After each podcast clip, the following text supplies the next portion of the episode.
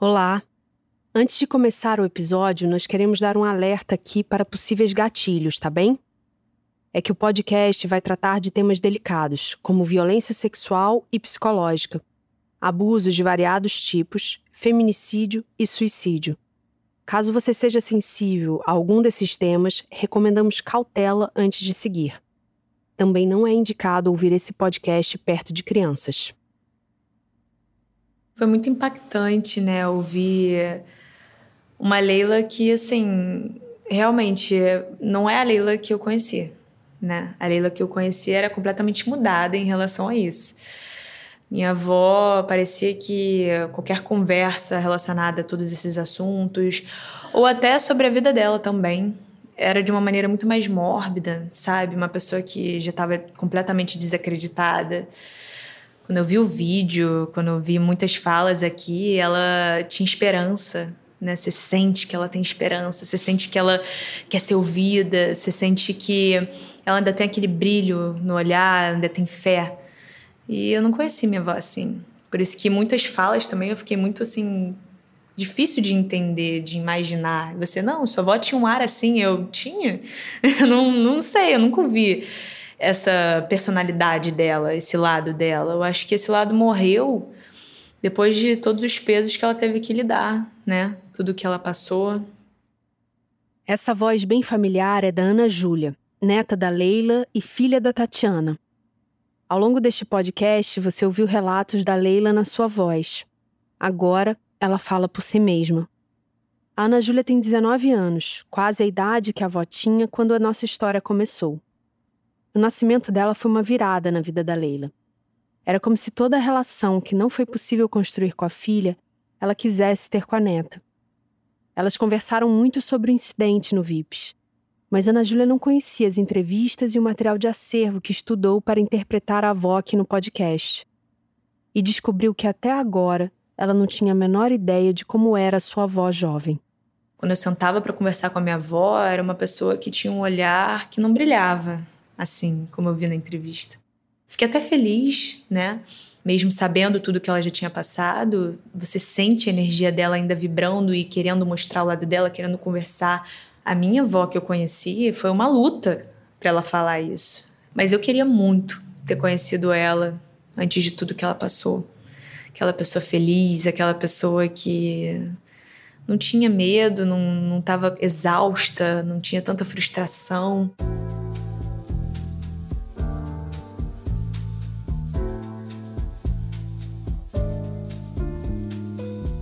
Eu sou a Leandra Leal e você está ouvindo Leila um podcast original Globoplay, produzido pela Big Bonsai em coprodução com a Multiverso Produções. Esse é o último episódio. O poder sou eu.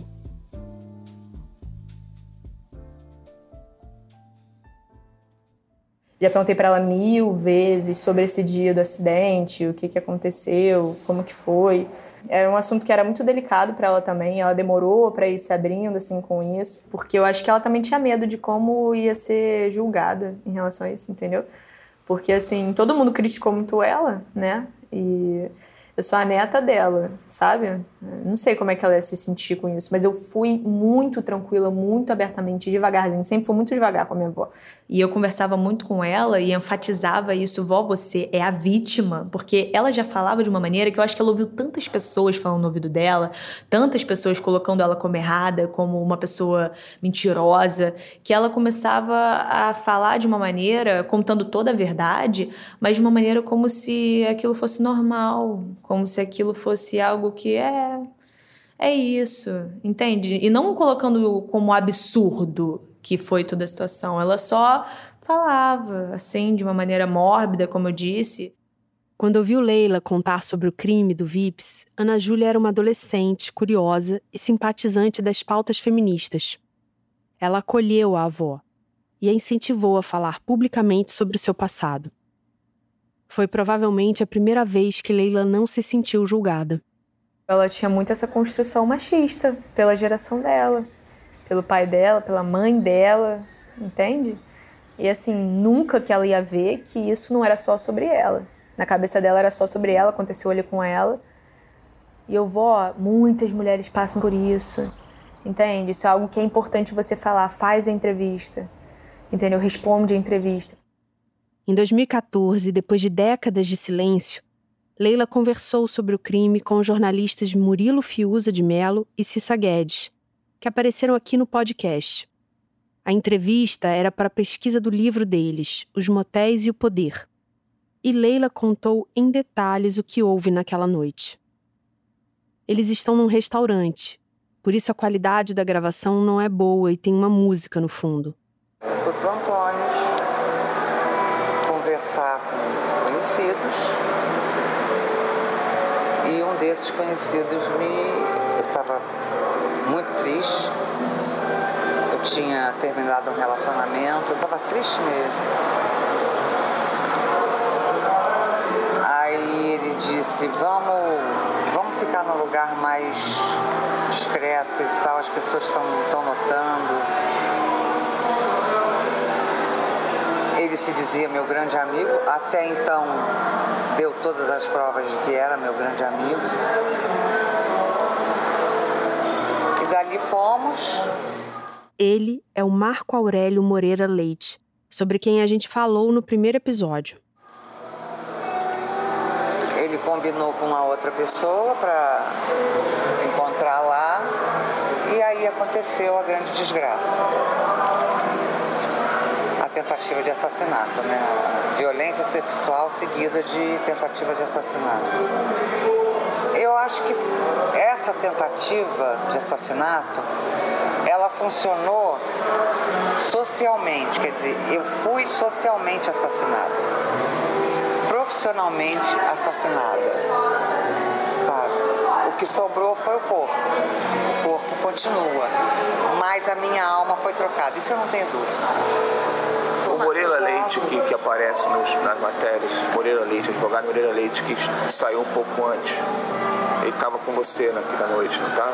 É, esse seria o meu grande amigo, que dizia ser meu grande E ele amigo. saiu. Ele foi embora depois que aconteceu o fato. Não, não, não. Ele foi que combinou com o outro para ir lá e acabar comigo. Essa violência nunca eu vou entender fiz mal a ele, ele nada. Agora, você, a pessoa que estava com, com, com o Marco Aurélio, você conhecia outra pessoa? Não só eu, como o Brasil inteiro. Era um político que eu vou, de, é, eu vou declinar. É. é. Vou declinar, porque tem não. Gente viva. Não, e aí vai começar a ameaça de morte de novo e eu não estou afim. Não, não, esquece isso. Não. Você estava tendo caso com o político? Nada, que caso? Ele chamou, Ele cara. chamou. O, ele, o ministro estava no Antônio. Ah, eu fui ao banheiro, eu fui, eu fui ao banheiro. Quando eu saí do banheiro, Marco Aurélio estava na mesa do ministro. E ali ele já combinou tudo. Eu não, fui nem apresentado ao ministro. E dali você eu passei pela mesa, fiz assim para o Marco Aurélio e fui para a minha mesa lá fora. Mas quando você saiu com eles, você sabia que ia pro VIP? Com eles não, só saí com o Marco Aurélio. Com o Marco Aurélio. Ele encontrou com vocês lá depois? Ele foi lá, é, na Tocaia. Que, que ele teria te agredido? Você teve algum. Até hoje eu me pergunto. Por que, que ele Você teve algum caso com o Marco Aurélio? Nada, nada, nada, nada, nada, nada, nada, nada, nada. Só amigos. Só amigos. O Era... ministro que devia estar apaixonado por você queria ter tido alguma, ou alguma coisa ali. Ou vontade, no, vontade. De... E você resistiu e teve então um ato ah, de violência. Você tem a certeza que eu resisti.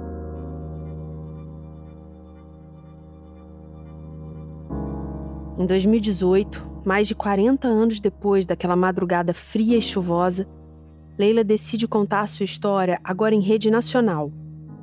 A entrevista foi para o jornalista Geraldo Luiz, da Rede Record. E Leila contou a mesma história que a gente ouviu agora.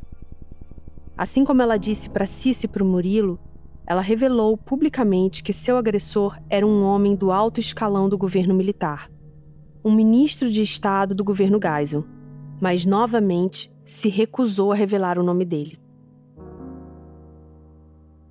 A atriz disse ter conhecido a maldade humana naquela noite e que o ministro disse para ela: Não adianta gritar que ninguém vai ouvir, e se ouvir, ninguém vai te socorrer, porque o poder aqui sou eu.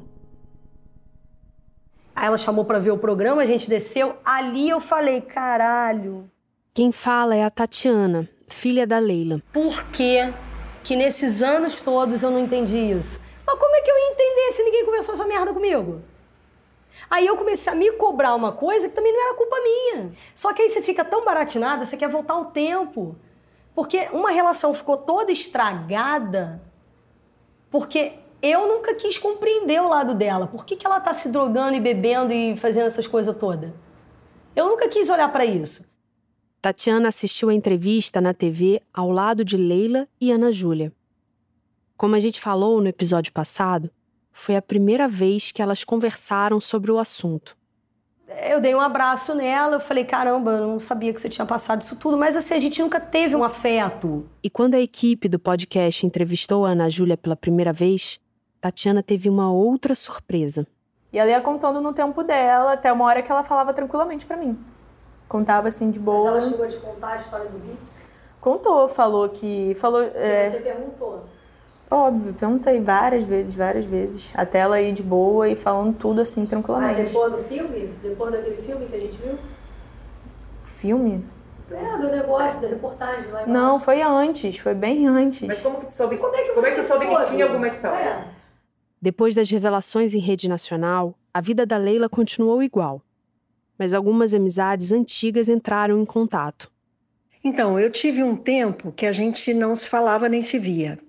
Eu reencontrei a Leila porque eu encontrei uma postagem de alguém que ela parecia e eu mandei um recado para ela no Messenger. E aí ela me retornou e aí foi aquele encanto de encontro de adolescentes, né? E essa noite que a gente se reencontrou foi a noite que a gente colocou tudo, todo o tempo da gente, apesar de eu não ter histórias interessantes para contar, mas ela tinha, né? Ela estava muito contente por ter encontrado e a gente falou besteira até dizer chega. E aí foi a última vez que a gente esteve junta, foi ali, entendeu? E foi muito, muito confortante. Não vou dizer reconfortante, porque os brilhos dos olhos dela não eram os mesmos, entendeu? Aquele brilho que a Leila tinha não existia mais, não existia mais. Essa foi a Vânia, amiga de escola que a gente conheceu no episódio 2. Ela pediu para não ser identificada, então a atriz Cristina Amadeu leu a transcrição da entrevista. Quem também reencontrou Leila por acaso depois de muito tempo foi Alcione Mazeu. Eu encontrei com ela mais que 20 anos depois, sabia? Se bobear mais tempo, e encontrei num salão pertinho aqui de casa. E aí a gente trocou telefone, falou assim, agora vamos, sabe aquele reencontro maravilhoso, que você diz, nunca mais vamos nos separar, não sei o quê. Bom, nunca mais nos falamos também, passou um bom tempo sem a gente se falar, e aí ela me, me procurou em função de uma advogada que ela estava precisando de uma advogada por causa da casa dela, né? Indiquei e depois de um tempo ela me ligou agradecendo, dizendo ela maravilhosa e, e enfim, e super agradecendo essa advogada. Aí o tempo passou, eu soube da morte da, da Leilinha por essa advogada. Corri para o Google, não tinha uma notícia dela, ninguém falava nada e, e eu tornei a procurar advogado, falei, você tem certeza? Porque não tem uma notícia. Ela falou, tenho certeza. E aí eu coloquei no Facebook.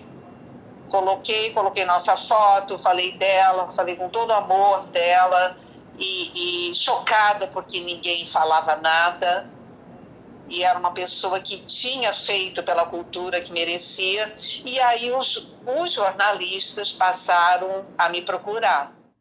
Dois anos depois de romper o silêncio, do perdão da filha e do reencontro com as amigas, Leila Cravo morreu aos 66 anos, vítima de infecção generalizada. Era dia 5 de agosto de 2020. A imprensa só noticiou a morte da Leila dois meses depois, provavelmente graças ao post da Alcione. Aqui algumas manchetes. Esquecida pela mídia, morte da atriz Leila Cravo é descoberta após quase dois meses. Do Correio do Povo. Figura comentada nos anos 70, Leila Cravo morre longe dos holofotes, do Correio Brasiliense. Morre ex-apresentadora do Fantástico que caiu de motel em 75 e sobreviveu, do UOL. Durante as entrevistas para esse podcast, foi surpreendente como muitas pessoas que conheceram ou eram amigas da Leila nos anos 70 sequer sabiam do falecimento dela. Alguns poucos até disseram que achavam que ela tinha morrido logo após a história do Vips. Eu imaginava futuramente que ela pudesse. É, a gente pudesse ter um convívio e eu pudesse dar uma vida que ela não teve. Porque a vida dela, para mim, na minha opinião, foi uma, um álbum em branco. Não tem fotografia ali. O que, que ela fez? Sabe?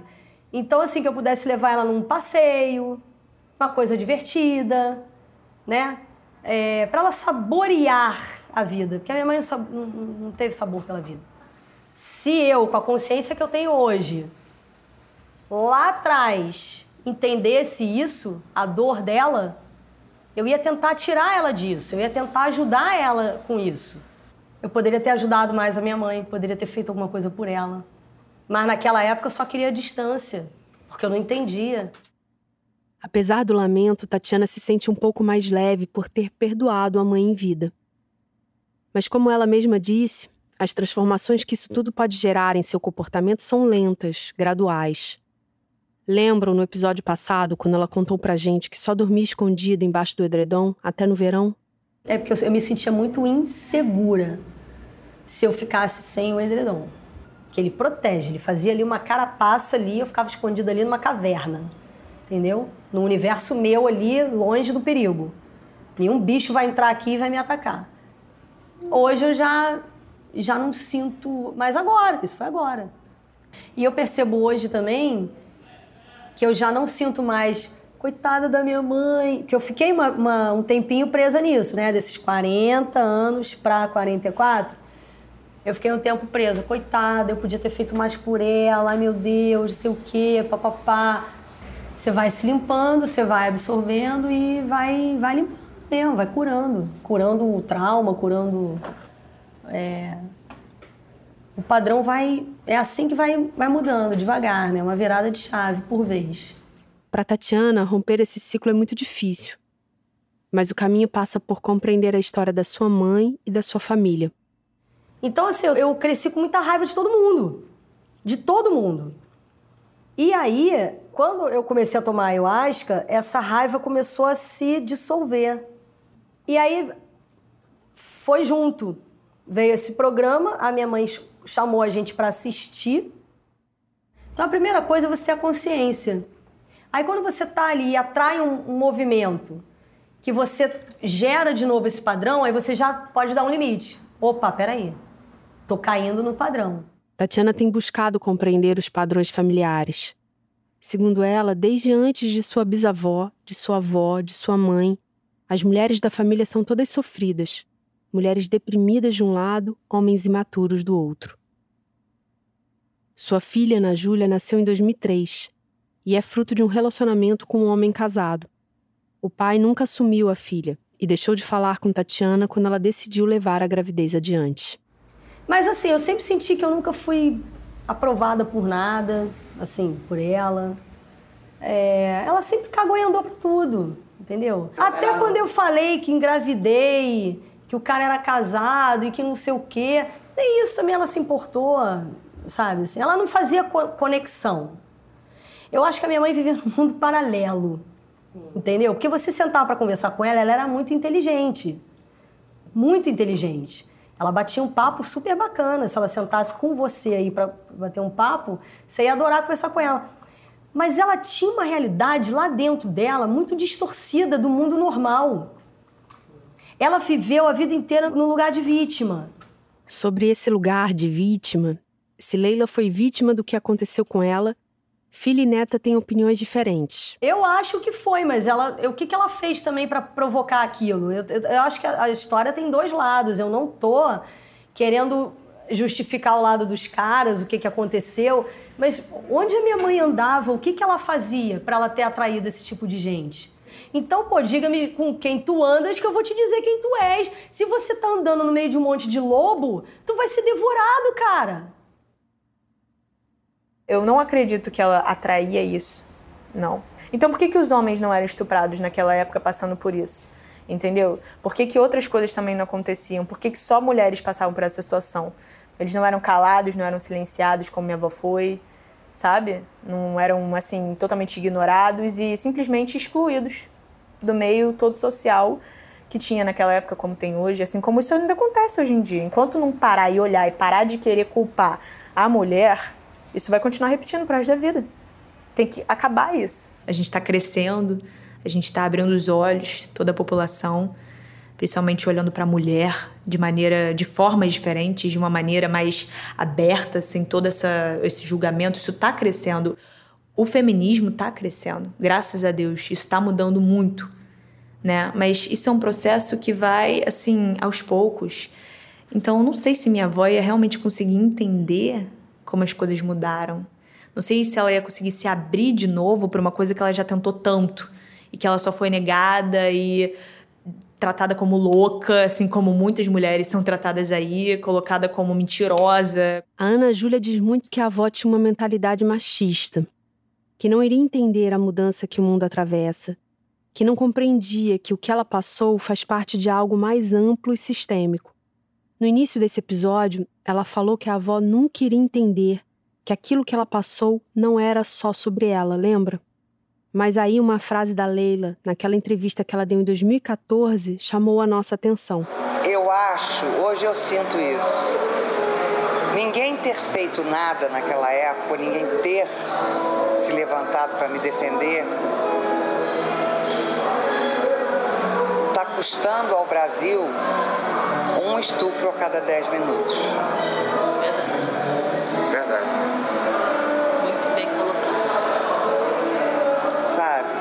Se fizeram com a poderosa e não aconteceu nada com ninguém, imagina fazer com a fulaninha ali da esquina. Sabe? Tudo indica que mais pro fim da vida, ela começou a entender que sua tragédia individual era também coletiva. E a gente acredita que o contato com a neta teve muita influência para esse pensamento.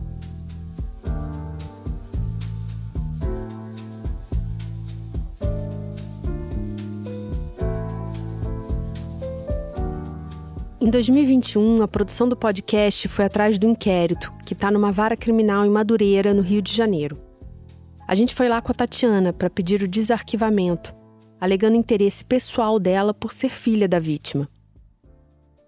O juiz negou o pedido por falta de amparo legal. Tentamos novamente pela via de interesse público e jornalístico, e novamente não fomos atendidos. O juiz foi irredutível. Isso não é um pedido comum e o que o juiz falou é uma coisa que tem algum sentido. Existem razões de cunho técnico. E existem posições de cunho técnico para dizer que isso não poderia ser. Não tem nem indiciado nesse processo. Uma coisa que aconteceu há muitos anos. O juiz não tinha nem como saber do que se tratava. Mas quando a gente pede desarquivamento do inquérito, é desarquivamento porque surgiu uma prova nova, desde que o fato ainda não esteja prescrito. Não é um caso como esse que já aconteceu há muitos anos, que já está prescrito, entendeu? Que está arquivado sem possibilidade nenhuma de se retomar uma investigação. Essa é a promotora de justiça Cláudia Barros, que explicou para gente como funcionam os desarquivamentos de inquéritos policiais. Segundo ela, não há um dispositivo legal que discipline a situação. Então, assim como o juiz negou, ele poderia ter permitido o desarquivamento. Com certeza que ele poderia ter falado sim, principalmente por força de nem existir um indiciado, né? Concorda comigo? Ele não estaria expondo ninguém e tudo. Ele estaria apenas dando a, a, a possibilidade de se estudar a matéria sob o aspecto jornalístico, sob o aspecto histórico, o interesse também da filha, de saber o que aconteceu, né? O fato é que até que algum juiz permita o desarquivamento, o conteúdo do inquérito do caso Leila Cravo será um eterno ponto de interrogação. O que dá para afirmar é que as questões levantadas pelo advogado Leopoldo Heitor sobre o trabalho inicial da polícia nunca foram respondidas publicamente. Quais as verdadeiras razões que levaram o taxista Genival a prestar falso testemunho? Por que os peritos Frascar e Santiago omitiram nos laudos informações elementares? Por que o garçom Raimundo foi estranhamente afastado do palco dos acontecimentos? Houve interferência para que essas perguntas fossem esquecidas? Ele jurou que ia acabar com a vida dela se ela fizesse isso, que ia matar ela mesmo. Porque na época ela não ia conseguir levar isso adiante, não ia mudar em nada, entende? Não ia a justiça ser feita e ela ainda ter problemas na vida dela, sendo que ela já teve muitos. Naquela época, o Brasil vivia uma ditadura militar. E o agressor da Leila era um importante e respeitado ministro de Estado. Casado e com filhos, era considerado um homem inteligente, culto e acima de qualquer suspeita. Leila e os pais receberam ameaças de morte por mais de um ano depois do crime. E quando, em 2014, ela se nega a falar o nome por medo de que as ameaças de morte voltem, dá para se ter uma ideia do peso que essas ameaças tiveram naquela família. Então, assim, quando descobri isso tudo da minha avó, eu entendi, assim, por mais que eu quisesse que ela falasse, por mais que eu quisesse que ela causasse o impacto que tivesse que causar por tudo que aconteceu, e mesmo que fosse um passado muito longe, as pessoas tivessem que responder, abrisse um processo, era algo que ela só queria que sumisse. Com tudo que ela viveu, ela só queria que aquilo desaparecesse.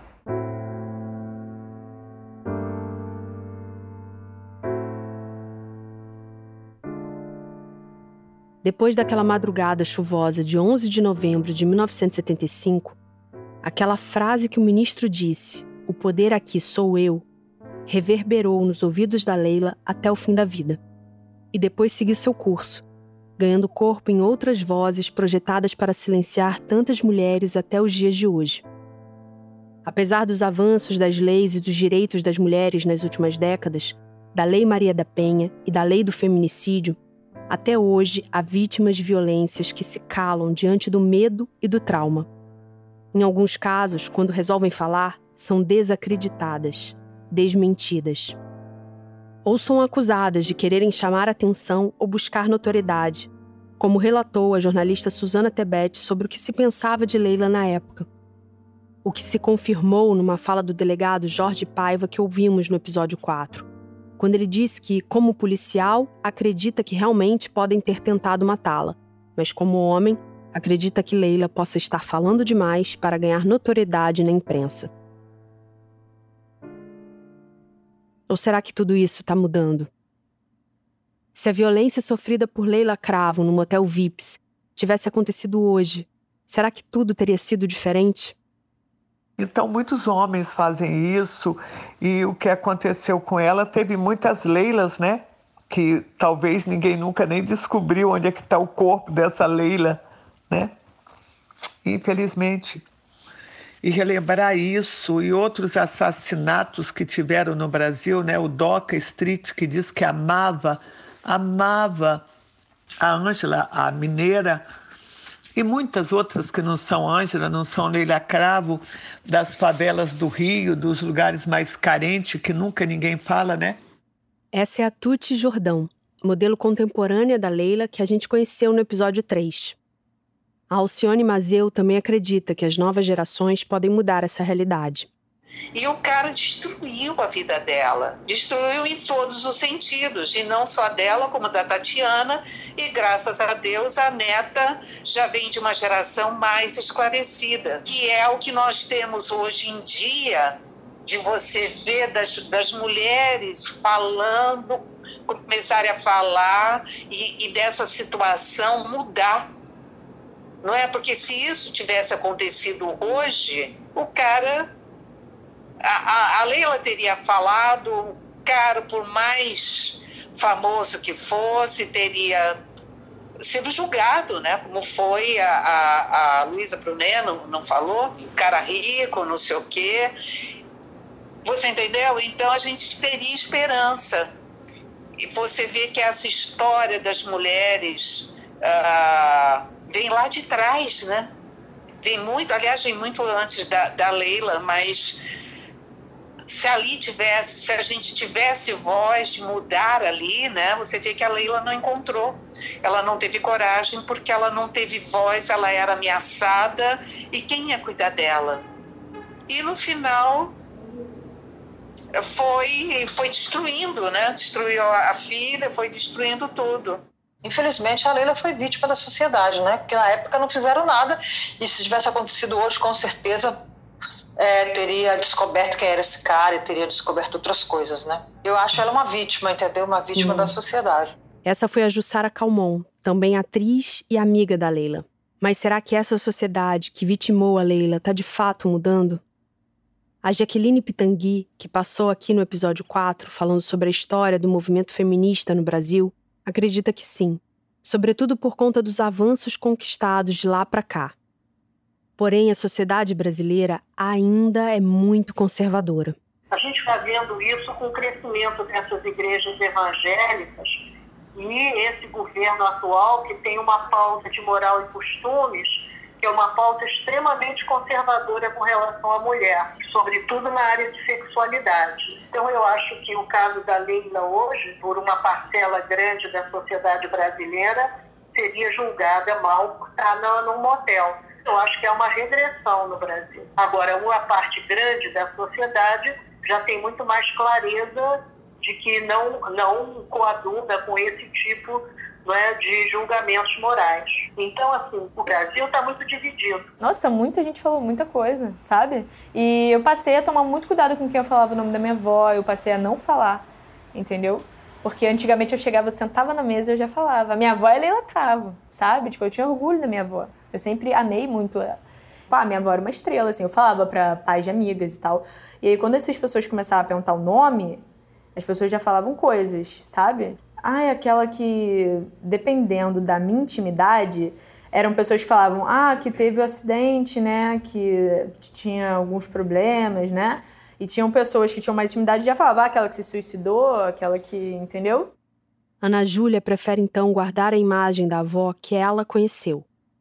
Por mais que minha avó não tivesse visto isso nela mesma, eu considero ela uma mulher muito forte. Muito forte. Eu acho que ninguém nunca disse isso para ela. Eu acho que ela nem sentiu isso com ela mesma, mas eu considero ela forte pra caramba com tudo que ela passou. E ela deu conta de tudo. E eu acho que ela realmente não sentia isso e não via isso, porque as pessoas só sabiam julgar ela. Mas ter dado conta de tudo aquilo, naquela época, todo julgamento, simplesmente todo mundo passou, que desejava ela, passou a apontar o dedo na cara dela. Entendeu? Então a vida dela foi destruída. E com isso tudo ela se manteve ali. Ela deu conta, ela continuou. Sinceramente, se fosse eu, não sei o que eu ia fazer, não. Entendeu? Então, assim, se tem uma coisa para mim que minha avó foi, foi ser forte e ter dado conta de tudo. Mesmo sendo neta, eu querendo que ela lidasse comigo de uma maneira, eu querendo que ela tivesse presente de uma maneira.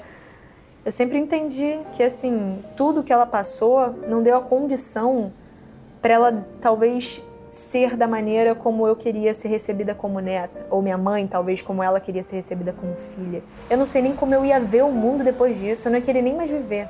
Nesse mesmo mundo que fez isso tudo comigo, eu entendo por que, que ela criou uma ideia sobre o mundo, por que, que ela não tinha noção de horário, por que, que ela não tinha noção da vida.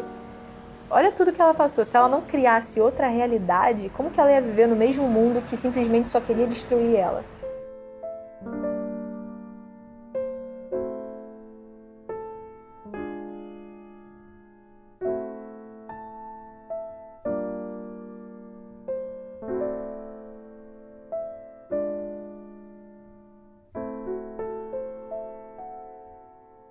Esse podcast tem como ponto de partida um evento que ocorreu em 1975. Todos os esforços foram tomados para localizar as pessoas citadas na investigação feita à época, mas nem sempre isso foi possível. Por isso, iremos disponibilizar um canal de comunicação para quem por acaso se sentir incomodado e quiser um direito de resposta. Basta escrever para podcastleila@bigbonsai.com.br. Da mesma forma, se você tiver uma informação relevante a respeito do caso ou dos envolvidos, por favor, nos escreva nesse mesmo e-mail.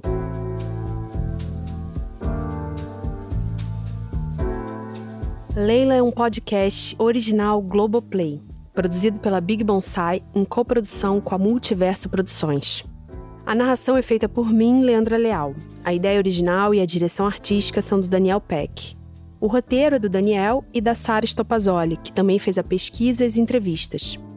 A assistência de pesquisa e roteiro da Thaís Mandarino, que também fez a checagem de fatos. O Daniel teve assistência do Pedro Maia. Os produtores do podcast são a Débora Osborne, a Camila Nunes, o Felipe Brizo e o Daniel Peck, sendo que a Débora e a Camila também assinam a produção executiva. A coordenação executiva é da Marina Cipes e a coordenação de pós-produção do André Cox. Esse episódio foi montado pela Alice Furtado.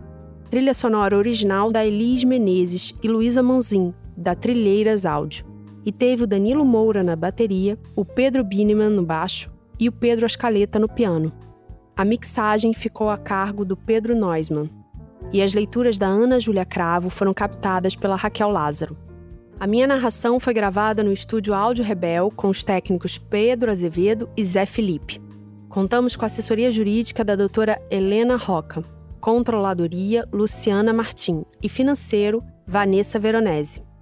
Nesse episódio, contamos com a participação da atriz Cristina Amadeu. Gostaríamos de agradecer especialmente a Tatiana e a Ana Júlia Cravo, todas as pessoas que deram entrevistas para a equipe do podcast. Agradecemos também o Novotel Leme. A entrevista com a Leila Cravo foi realizada e cedida pelos jornalistas Cissa Guedes e Murilo Fiuza de Mello. As reportagens de TV são da Rede Globo e as matérias de jornais e revistas são dos jornais Última Hora, O Globo, Jornal do Brasil e das revistas Manchete, Fatos e Fotos, O Cruzeiro, O Pasquim e Ele e Ela. Em nossa pesquisa, contamos com o acervo da Fundação Biblioteca Nacional Brasil.